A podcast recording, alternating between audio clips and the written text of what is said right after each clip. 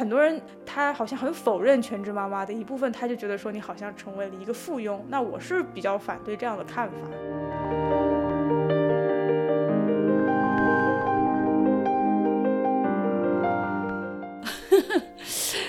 其实培养孩子是一个很很遗憾的一个过程吧，或者是一个结果。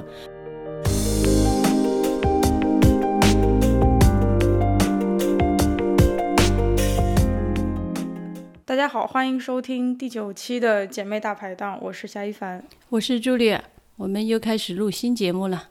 呃，今天是录制二零二零年最后一期的播客，然后这一期播客是我们听了另外一档播客节目里面关于海淀的这个激烈的教育竞赛之后，感觉到说妈妈在孩子的教育上要投入很大的心血，在这个环境下呢，很多妈妈就选择去做了全职妈妈。这个整个经历都跟我们自己的生活有一定的距离，所以我们就在想说，根据我们现在的这个生活阶段跟状态的话，我们对于你来讲是说回溯一下自己以前的这个过程，我呢就是想象一下，如果我当妈妈的话的这个状态，就是我们愿不愿意去做这样的一个。选择选择，或者说让渡啊、平衡啊，各种各样的理解吧，就是来做全职妈妈这么一个工作也好，人生角色也好。对，其实这个话题挺有意思的，我们在私下里也做了一些讨论。那今天就是说分享一些我们我自己的回溯过往的一个感受，因为你是已经做了相当一段时间的妈妈，然后 你也没有做全职妈妈。然后在我的感觉里。就是我从来都不以前我都不知道有一个选择叫做全职妈妈。说句实话，因为你是比较工作型的那种人，而且算是你的家庭成员的角度来讲，好像算是平衡的不错的这种哈。所以我是到了很后面我才知道，哦，有很多人其实去选择了做全职妈妈。然后我又不太能想象做全职妈妈的儿女是一种什么样的感受，所以我还是挺好奇你的这个选择题会怎么。但是我的话。其实这个题目对我来讲显然更复杂嘛，就是无论是做全职妈妈，因为你还要做妈妈，然后你还要就前面人生好几步，但是我觉得也可以，呃，就是也会牵扯到一些，比如说我目前来讲对于教育啊，或者说对于所谓一种生活工作是一个什么样的看法？那你会做吗？全职妈妈？因为这个是只能从我个人的这个角度来回答这个问题，也就是说我要去想到。当时你生下来的时候，我是一个什么样的工作阶段？在那样一个工作阶段下，我是觉得我是可以选择的。那个时候我刚刚进入第呃第三份工作，工作并不是特别的忙，然后职位也并不是非常的不可放弃，所以在那个时候，其实我呃完全有这个条件选择做全职妈妈，但是我并没有。并不是我不想，是因为那个时候，就像你说的，全职妈妈在这个概念上还没有立起来，啊，也没有现在这样的一种对孩子教育的一个紧迫性和一个需要这么大投入的一个必要性吧。所以，在我身边，大部分人都是选择工作。所以，如果现在回头去看的话，我倒是很更愿意选择在你。三岁之前或者五岁之前做这一段时间的全职妈妈，我还觉得蛮有趣的。你还觉得蛮有趣的？对，具体是什么有趣呢？因为，嗯，这个跟我的一个观念有，因为职业生涯是还是蛮长的，就是我觉得如果有能力的话，你后续还肯定是走入呃进入职场，还是可以去呃为工作付出很多年。但是作为抚养孩子的话，那头三年头五年。它是比较独特和瞬间就过去了，所以我觉得在那段时间应该有很多事情可以做，然后也可以收获很多你作为边工作边带孩子不能得到的一些乐趣啊什么。这只能说充满回忆的期待吧，呃，所以没办法去实践了。我觉得很多人在做全职妈妈上的考虑就是他在。感觉他好像在工作跟生活上选择了一个单选题，就是它不是一个特别可以兼得的东西。那可能在职场上，在你那个阶段跟现在这个阶段，包括不同的人的生活有些不一样。比如说，有些人他有了孩子之后，他当下的经济压力就会非常大，他没有可以去。完全离开工作的这么一个选择。还有就是有一些可能有一些职场或者说现在这样的环境的话，你脱离了工作，比如说三五年之后再回到职场，有一些人他可能是自己或者一些什么其他原因没有办法再嗯再为职场做这么全面的准备。有一些就是职场本身对于这种回归就没有说你可以这么的无缝对接，或者说可能就会有一些一些障碍出现，呃，所以我听到你的这个想法的第一个想法就是说，呃，工作不要紧嘛，毕竟就是你是一个这么看重，嗯，工作价值啊、社会价值这样的人，你不会觉得说。你自己的个人发展受到了就是限制吗？哦，不会，呃，刚才你说到就是不能做全职妈妈，确实有很多各种各样的原因，经济原因，还有工作上啊，呃，各种原因吧。但是我觉得，如果愿意选择全做全职妈妈，就是她因为愿意，呃，可能她也存在这些问题啊，经济问题啊，或者工作问题，但只是她可能这段时间把培养孩子啊，或者是这三五年。嗯，那有的人还可能会陪伴的更久，他就认为这个是最重要的一个事情，他愿意去取舍和放弃，所以不能说应该去做做怎么样的选择，每个人确实有不同的情况啊。但但当时我是觉得当下情境下看不到，如果做那样的选择对工作和未来职场的一个影响，但是回过头来看是觉得没有什么影响。我感觉可能有一部分环境上的不同，因为现在感觉，如果你职场断了两三年的话，就是你做这个断的选择需要一些极度的审时度势啊，包括一个比较大的决心等等。也许大环境已经有很大不同了，就是职场的竞争啊，啊，应该是都有很大不同。也不能说以前没有这种肯慎和和这种危险，也是有的。嗯。可能程度上的差别，就会有些质变。对，那就在当下这样的一个严峻的或者很有挑战的职场，仍然有很多妈妈是选择做全职妈妈。包括我们在文章上看到的那些黄装妈妈们中间，也有很多是高知，还有呃高级的管理人员。其实他们也很有顾虑，这种担心，很多。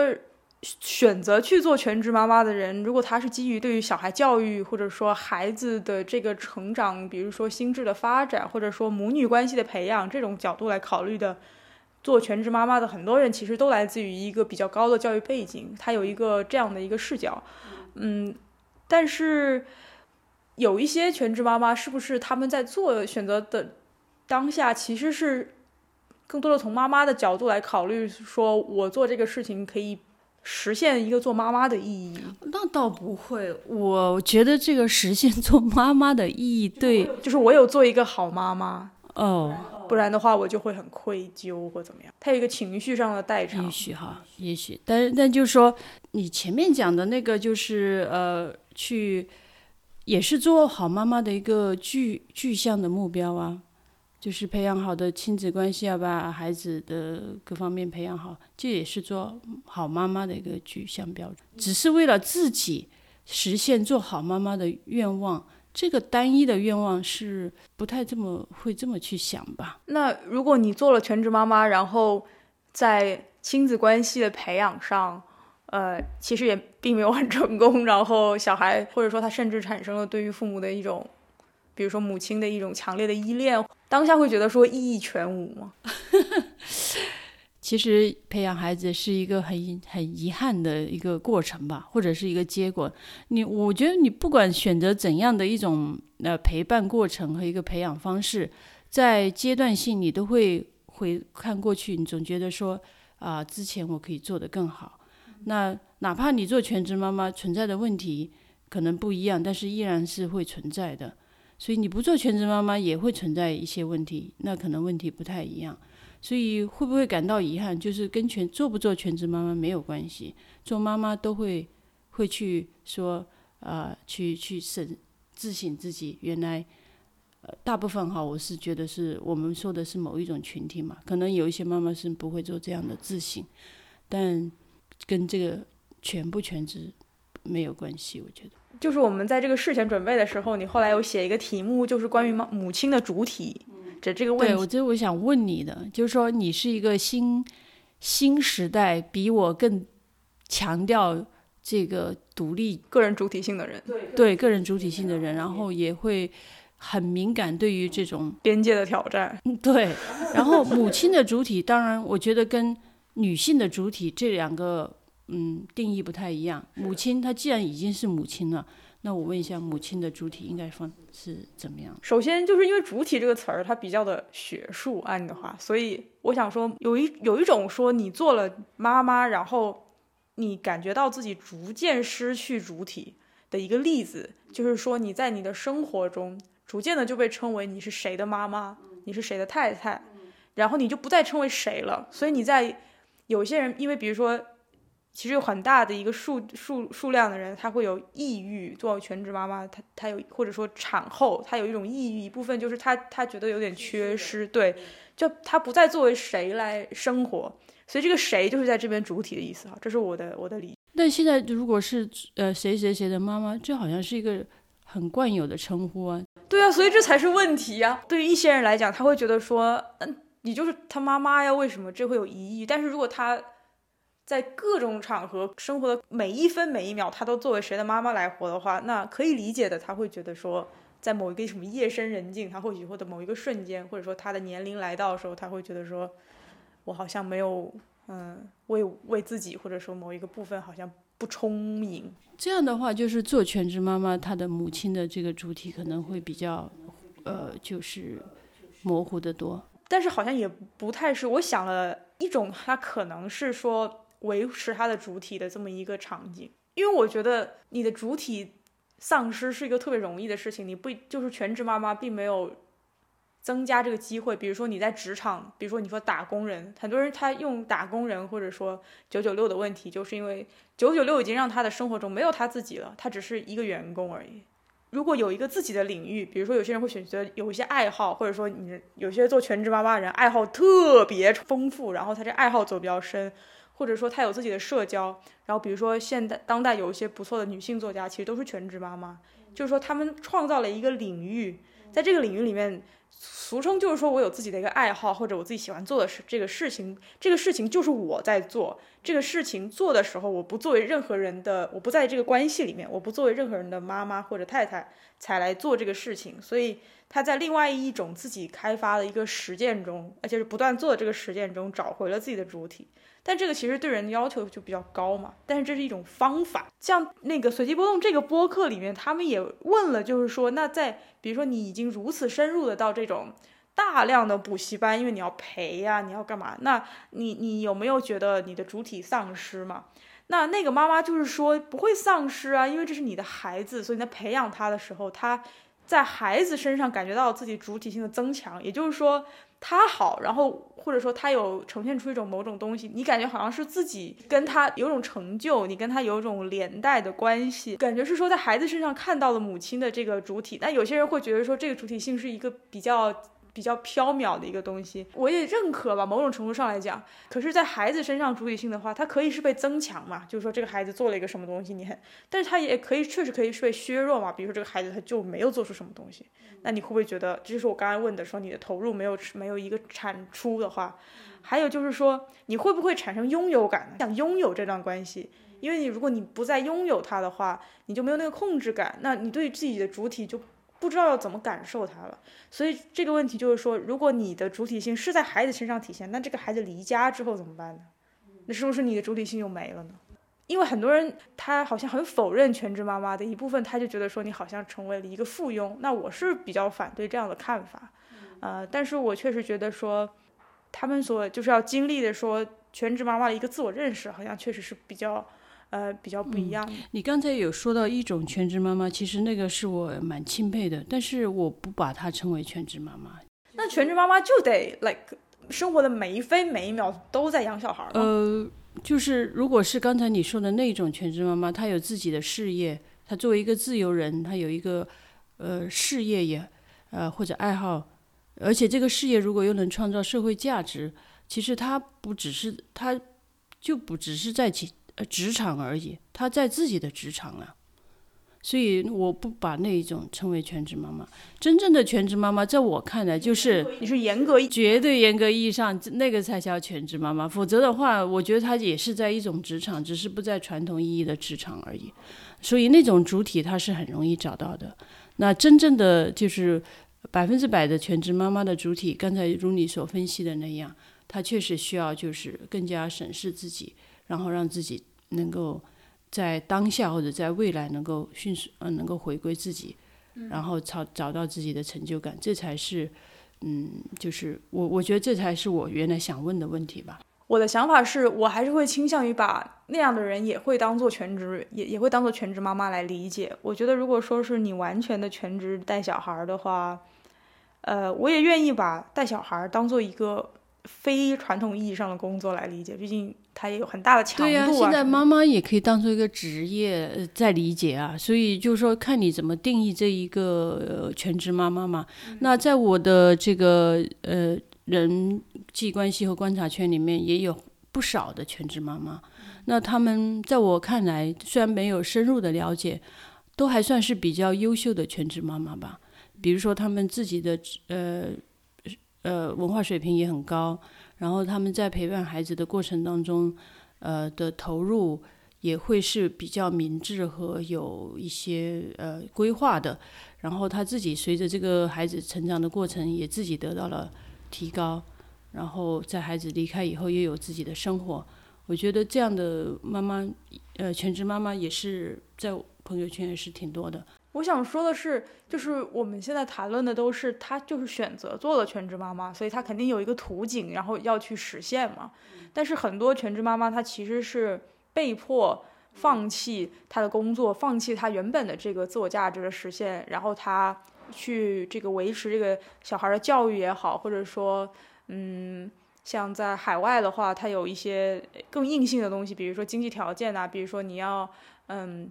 能待满一个时长，拿到一个身份等等一系列的这种不可抗，所以他去做全职妈妈。我想，呃，这一部分人里面有很多人，他确实会经历，呃，经历一个更剧烈的一个就是主体的丧失，包括他可能一直都不会太适应。我感觉如果是我的话，就会不太适应，可能要画不适应啊。那肯定嘛，我又不能每天看着小孩就想说，哎，都是你，对吧？这不合理。对，画被动，呃。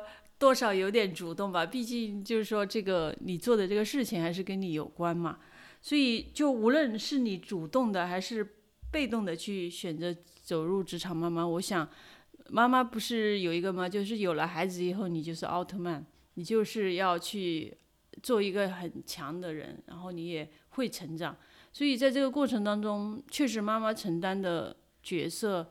非常重要，然后责任也就是作用也非常大。那呃，我觉得你讲这个有两点可以，一个就是说，呃，像海淀黄庄这样的环境的话，它其实某种程度上就是说，你不仅要做这样的全职妈妈，而且你还要做到某种样子的全职妈妈，比如说补习班或什么。第二个就是我们的这个对话里面一直都没有爸爸，那这个可以等会儿也聊一下。但是首先就是海淀黄庄。包括比如说顺义，包括比如说一些超一线城市，或者说像长沙啊这样就是教育也非常激烈的城市，它可能你到时候做全职妈妈，你没办法做你想要的那个全职妈妈。你想，你本来想说我要来亲子关系或怎么样，到最后就是你就是在各样各种各样的那个兴趣爱好班外面等着，那那一刻你肯定会有一些失落。如果真的是这样的话，对吧？那那比如说海淀黄庄这个环境，你会就是去做黄庄妈妈吗？对，因为。对于什么顺义妈妈、黄庄妈妈，也是最近呃看了几篇文章，对几个一些妈妈的采访。那我是觉得，可能这也是代表某一个群体吧，呃，某一个群体，嗯，所以在他看到他们这样的做妈妈的这样的一个投入，我觉得还是还是可望而不可及的。所以，如果是我身在那个环境里面，我恐怕是会退出的，因为。嗯，文章里描述的那些妈妈太强了，非常强。他们可以跟孩子一起学习，然后甚至说，呃，就是同同步上课吧，好像是，啊，那指导孩子的这种工，呃，这个是学习的深度，呃，那是非常渗透非常多的，不光是生活上的陪伴和那种幕后工作。所以我是没，我个人分析我是没有这个能力。另外一个，其实我个人非常看重的是这种亲密关系吧，就是最近可能这个概念会更加呃深刻一点。但是早期的话，我也是觉得说，如果没有这种能力去把关系维护好，那还是不要去勉为其难。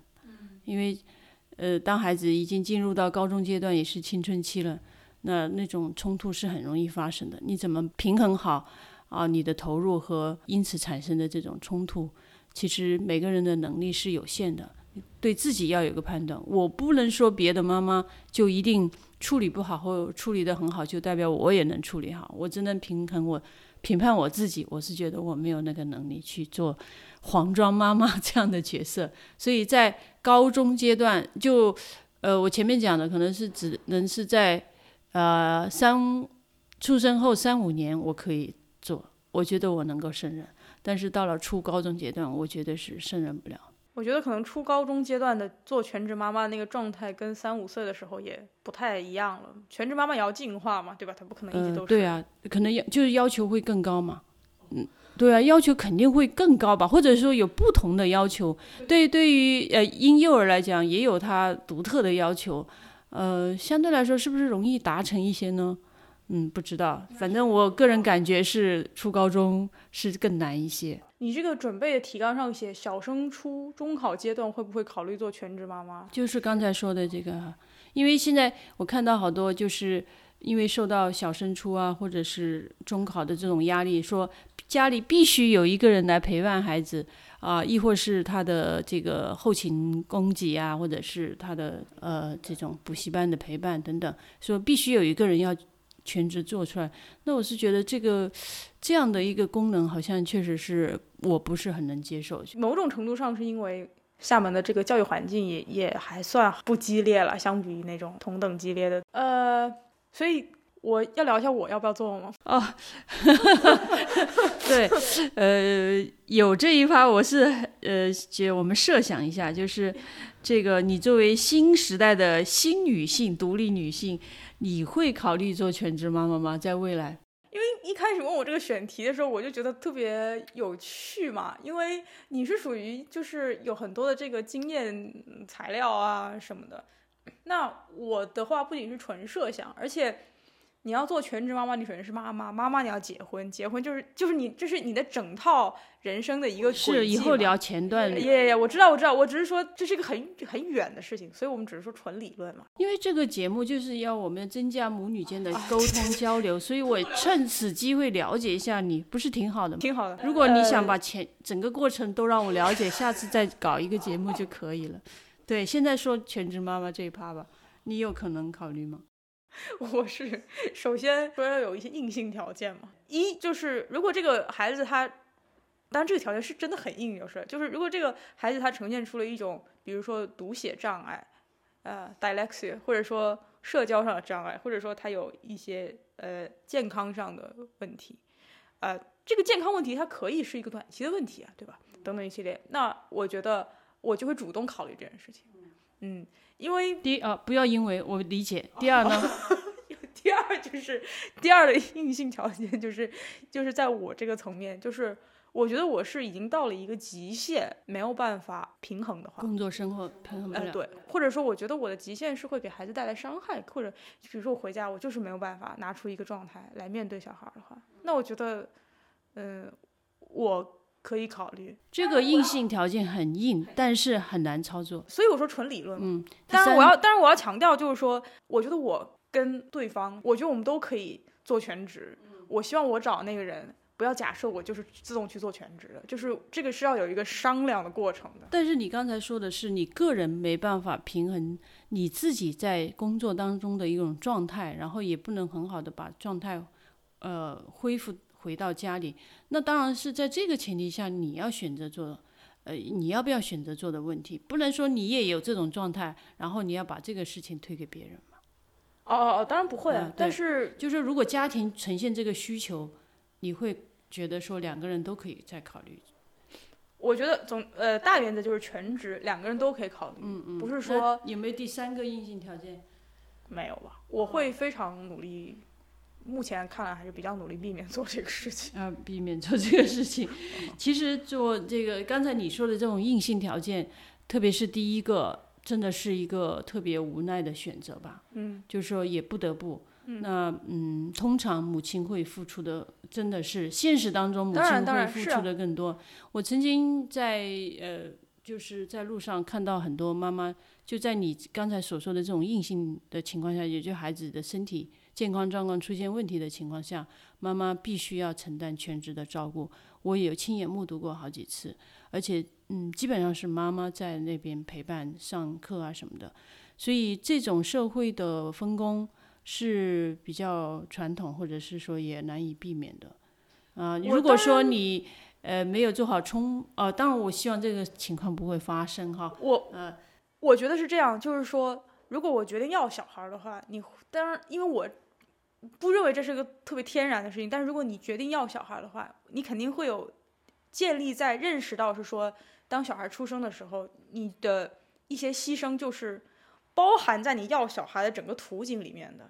所以这不会说你要了小孩之后，然后想说天哪，原来是有这样的高要求吗？就是你这种意外感，我觉得是应该少一点。确实是蛮理性的，意外感是很多的，很多那是很 多，就是你肯定是很多的。那我再问你，能想到的一些意外感，还是尽量减少吧。呃，还是确实是。所以说，生活永总是会给你很多意外。所以说，这个事情对我来讲不自然。对，呃，继续就是说。如果说除了全身心照顾孩子，你从你这种理论的角度，你觉得妈妈应该做什么？我跟你讲，为什么我会不太觉得说这个事情这么必要哈？是因为我觉得我小的时候我没有感觉到你是全职嘛，但是我确实能感觉到你是一个就是职场女性。我觉得你职场女性的这个形象给我带来了很多正面的影响，就是包括我觉得我想成为一个什么样的人啊，包括比如说。我从来没有因为自己的性别而觉得说自己不能做什么事情。我觉得一部分，呃，不像现在可能读书或者说后面被说启蒙的一代，他受到了很多书啊、文学啊或者什么东西的影响。我的这个影响就比较直接，就是我觉得你你展现出了很多可能性，然后你展现出了一些很强的能力，或者说呃一个呃很强的一个意志品质。又表扬我？不不不。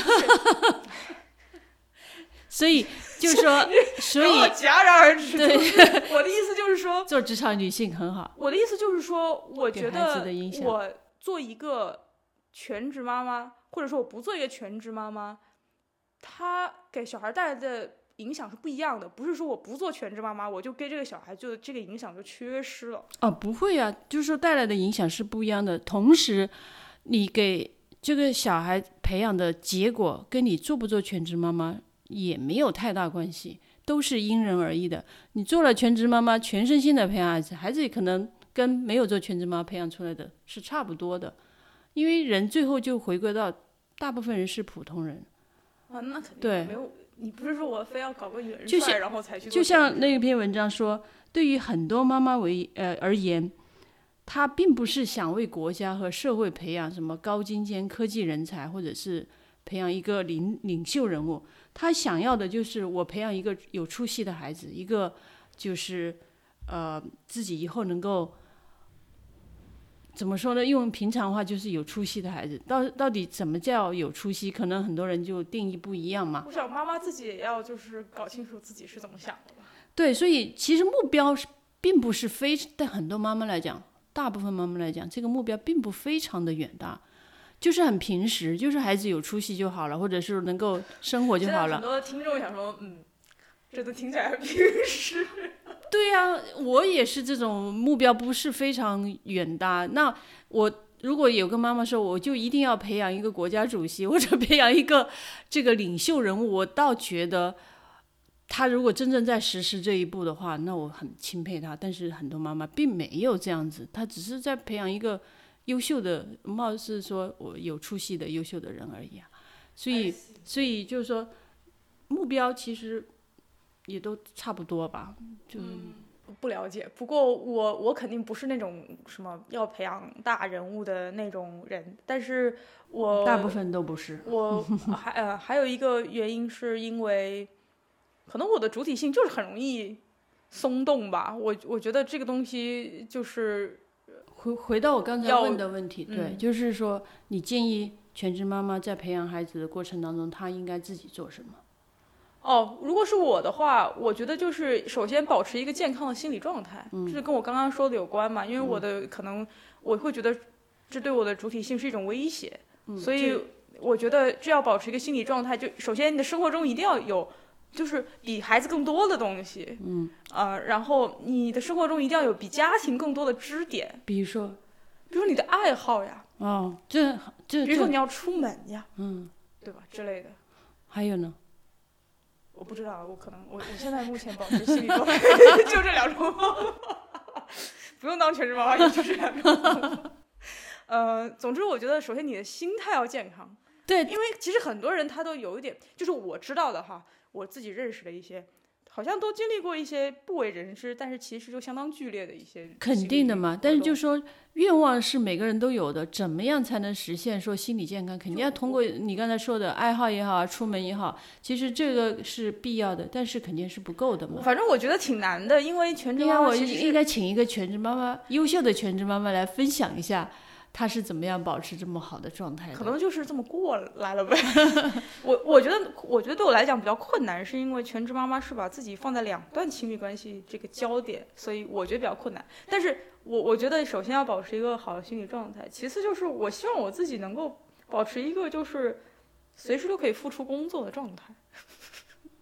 嗯，就是说，首先我这不是跟社会脱节的那种。对，我知道，我我是话我的话术可能跟你会不一样。我觉得愿望大家都是一样的，还是要有一些具体的措施，保持回归呃工作的状态，也是要通过一些行为来实现对。比如说你跟职场保持联络呀，对，我觉得就这就是呃更应该去说的啊，保持联络啊，或者说保持一些这种工作技能啊，呃，对，然后经常去写呃模拟去做一些项目啊，或者说做做一些个职场上应该做的事儿啊。我觉得这些是一些具体的 action，就是行为方案，这才是呃而不是愿望。愿望其实每个人都有，就是行为大家不一样。这事儿就出来了。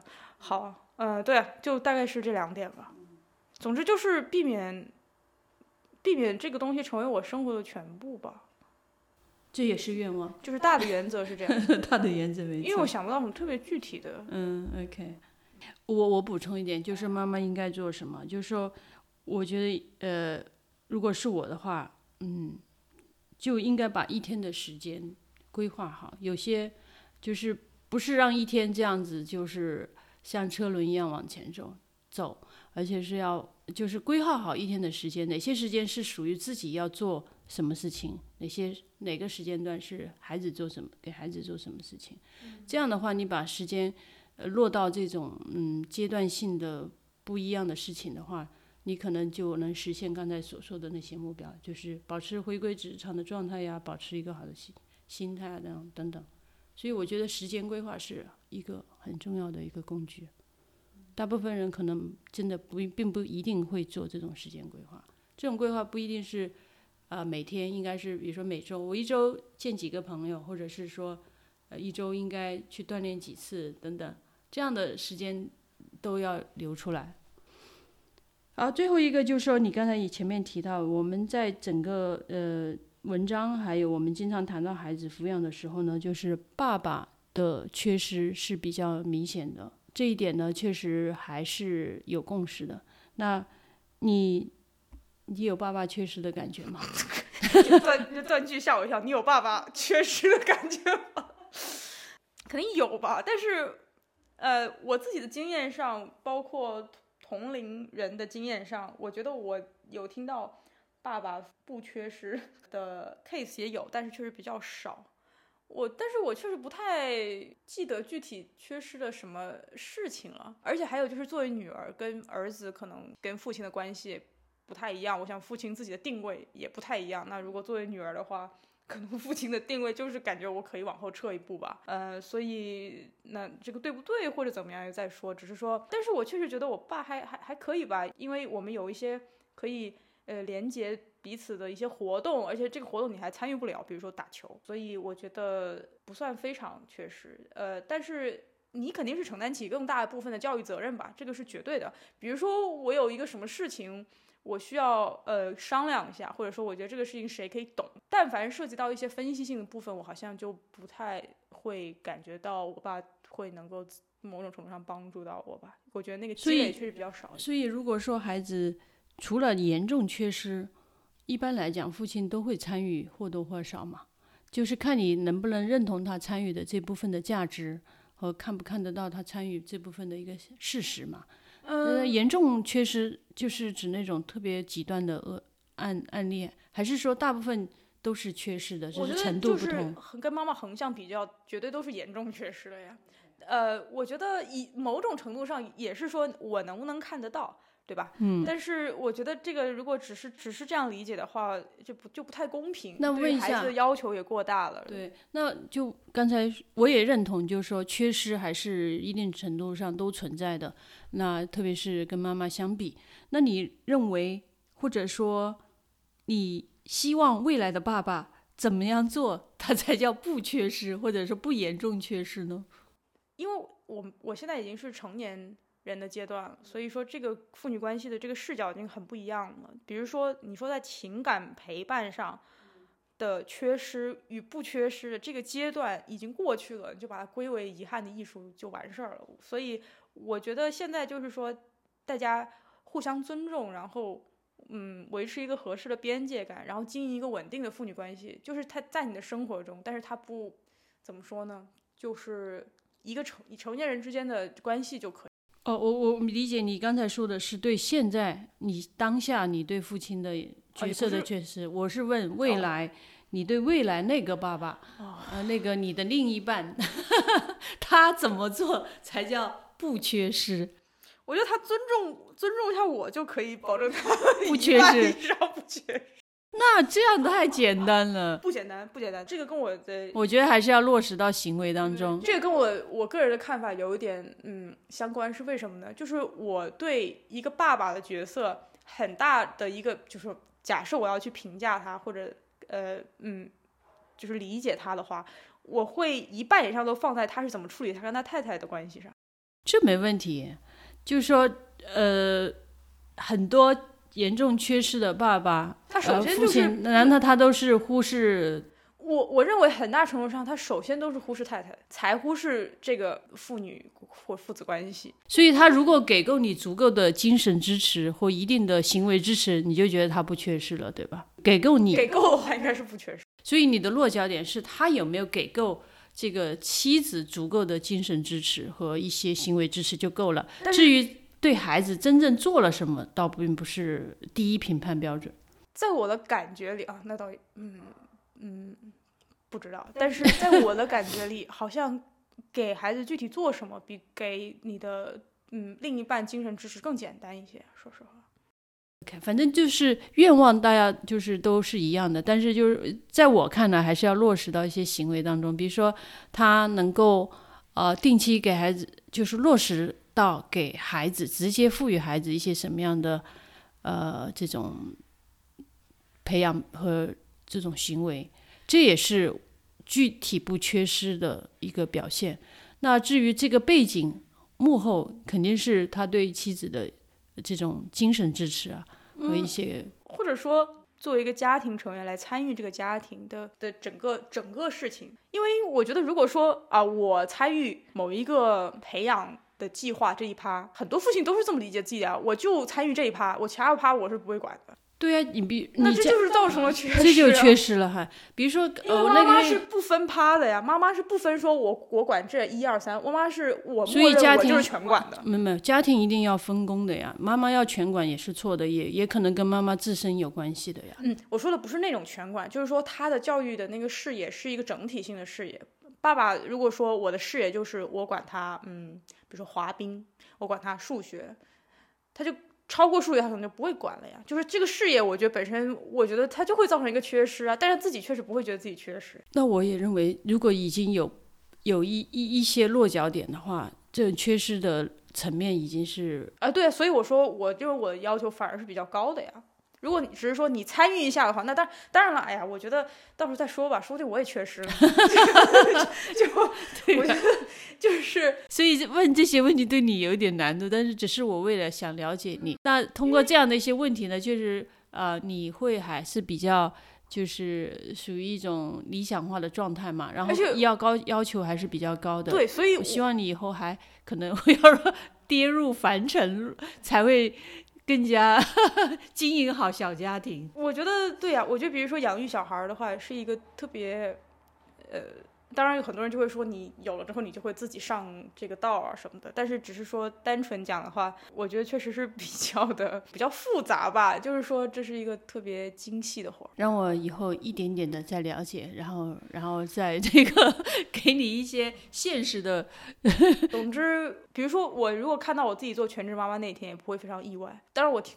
不听到你说你要做全职妈妈，我反而有点意外。所以我想跟人的认识啊，跟我现在的认识啊，跟你现在对你自己生活认识都有关系。其实我们前面分析了，嗯，你认同有一种全职妈妈是比较高标高标准的那种全职妈妈。如果你做那种，我一点都不意外啊。那有什么好意外的？因为自由职业在当下这个职这个社会环境会越来越多的，而且是可以。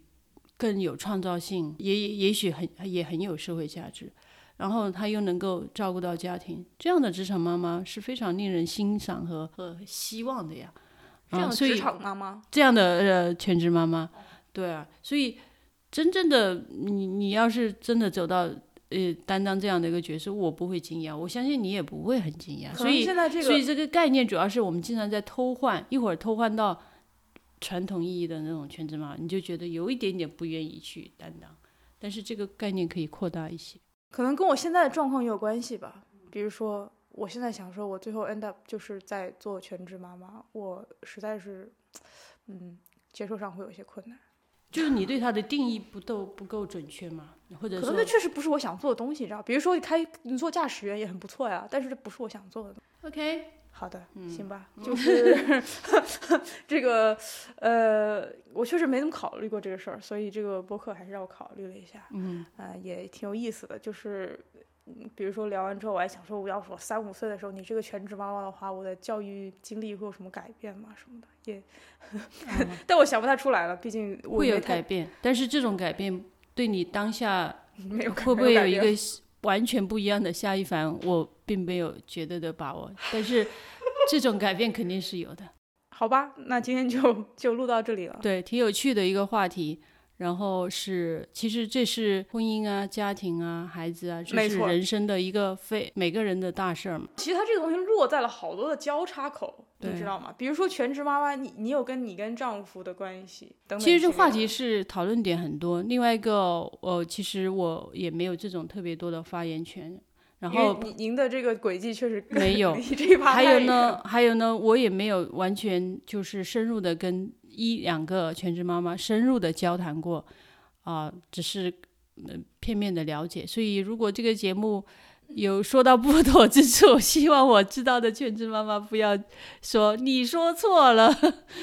求生欲，呃，对，求生欲，因为我说的是自己感受而已。好的，好的，我相信他们能感受到你的这个对于自己说话的这个位置的审慎，这样必须要审慎一点，对，不要打击到别人，因为每个人的选择都是。